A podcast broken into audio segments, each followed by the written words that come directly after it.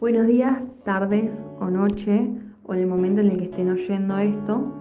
En el episodio de hoy traemos una temática muy interesante, una ucronía a partir del ¿qué hubiera pasado en los años de 1946 al 55 sin el 17 de octubre? En este tema lo abordaremos desde la filosofía y la historia, tratando de hacer nuestro mejor análisis. Hoy, como invitados, los historiadores Simón Pérez Fontela y Dulce Ramos. Hola chicos. Buenas. Hola, ¿qué tal? Bueno, antes que nada debemos aclarar que esta es una ucronía. Se trata de una reconstrucción histórica que se recrea lógicamente basándose en hechos posibles, pero en la historia real no sucedió. Un claro ejemplo de lo que decís, para que entiendan mejor, es cuando una persona se pregunta a sí misma, ¿qué hubiera pasado si, por ejemplo, el fascismo de Hitler triunfaba en la Segunda Guerra Mundial? Bueno, bueno, qué interesante. A ver, cuéntenme acerca de esta situación planteada. Antes que nada vamos a entrar en contexto.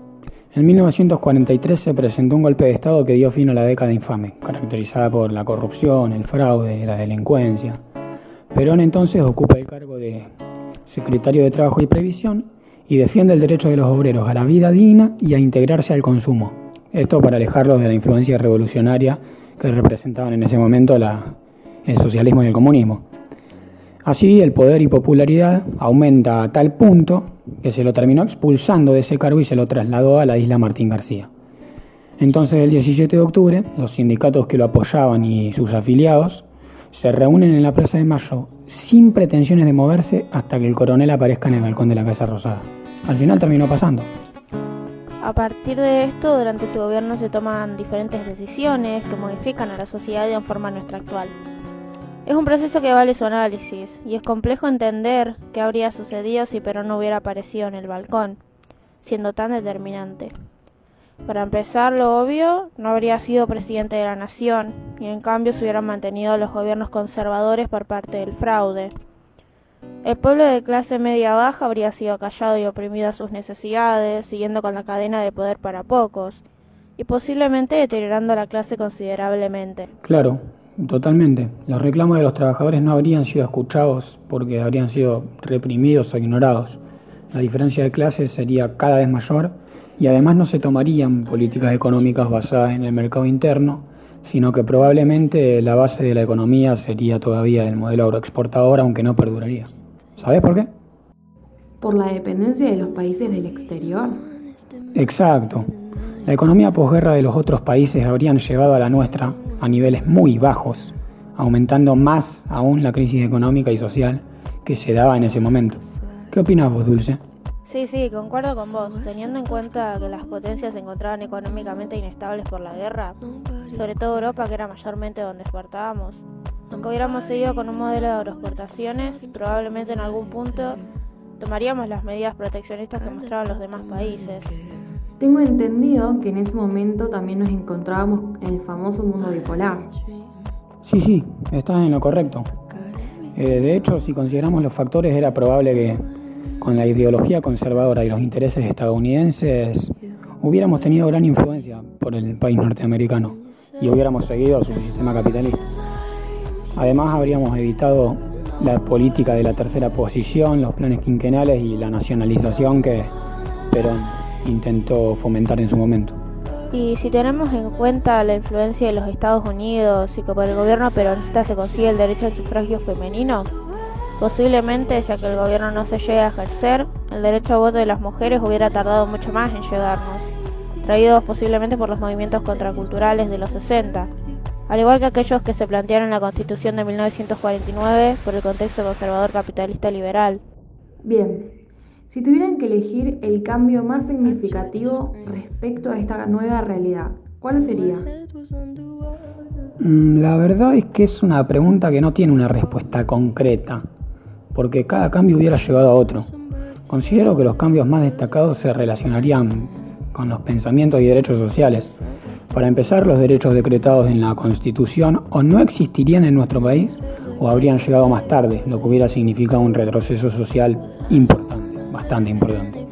Además, los sindicatos actuales tampoco estarían presentes porque la estructura que hasta día de hoy se mantiene es prácticamente implementada por Perón.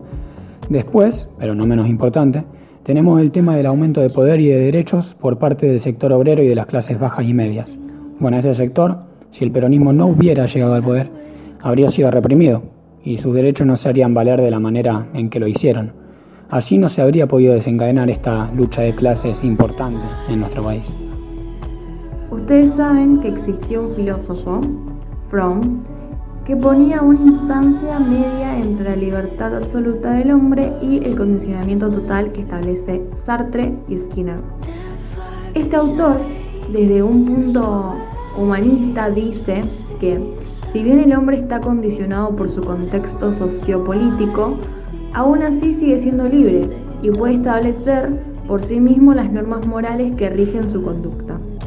Me pareció muy importante traerlo a este espacio él como, a pesar de las leyes establecidas que funcionan como una guía moral, los obreros y diferentes sectores de la sociedad deciden imponerse, mostrando esta libertad, pero sin embargo siguen condicionados por otros que no permiten establecer la libertad que desean. ¿Podríamos decir que el sector obrero y las clases medias bajas estuvieran condicionadas por las medidas del gobierno? Totalmente. Si no hubiera sido por las medidas gubernamentales y los derechos a estos sectores, no habrían podido tomar las decisiones que tomaron, porque los habría llevado a una represión por parte de las fuerzas policiales o militares. Volviendo a lo anterior, relacionando con el tema filosófico del que me hablas, mi compañero se está olvidando de un cambio que habría sido importante, la Iglesia. Perón fue el primer militar que formó parte del gobierno y le restó poder e importancia a la Iglesia mediante la ley de divorcio y la aprobación de prostíbulos, y su popularización como figura ya sea por la educación u otra forma. Claro. Si hubiera ejercido el cargo, probablemente la iglesia sería actualmente más poderosa y habría un concepto judeocristiana mucho más arraigada a nuestra sociedad. Es decir, habría un fundamento en la religión, una verdad establecida por los textos bíblicos, una fuerte relación del Estado con la iglesia. Increíble lo que están contando. El cómo a partir de un solo hecho, nuestra historia y nuestra realidad actual serían totalmente diferentes. Para cerrar esta entrevista, ¿pueden hacer un repaso general o crónico relatando cómo sería la sociedad actualmente? A ver, esa es otra pregunta con una respuesta muy compleja, porque como te dije, un cambio llevaría a otro y sería difícil describir una sociedad perfecta pero teniendo en cuenta los hechos, podemos enumerar entre algunas cosas importantes que, primero, habría una fuerte relación entre el Estado y la Iglesia. La religión tendría un papel fundamental en nuestra sociedad. Segundo, la desigualdad social y la diferencia de clases sería aún mayor de lo que ya es ahora en nuestra realidad. Tercero, las mujeres probablemente sí tendrían voto por el movimiento contracultural de las mujeres en Estados Unidos en los 60 pero los pensamientos machistas y patriarcales estarían más arraigados, porque sería algo más reciente. Cuarto, los sindicatos y, asociaciones gremiales que sirven de intermediarios entre el pueblo y el Estado no existirían, o al menos no como lo son ahora. Quinto, el kirchnerismo no existiría porque sus bases se encuentran en el gobierno peronista. Sexto, los trabajadores no gozarían de todos sus derechos actuales porque la constitución de 1949 no habría sido sancionada. Y séptimo, bueno, yo creería que el sistema democrático que se logró reconstruir estaría mucho más corrompido.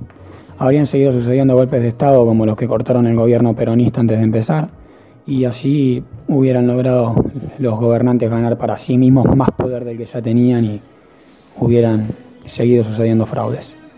Bueno, entre otras creo que esos serían los cambios más significativos. Bueno, muchísimas gracias chicos con esto nos despedimos y gracias a todos los oyentes por estar ahí. Chao, muchas gracias a vos. Fue un placer para nosotros participar. Chao, gracias por el espacio.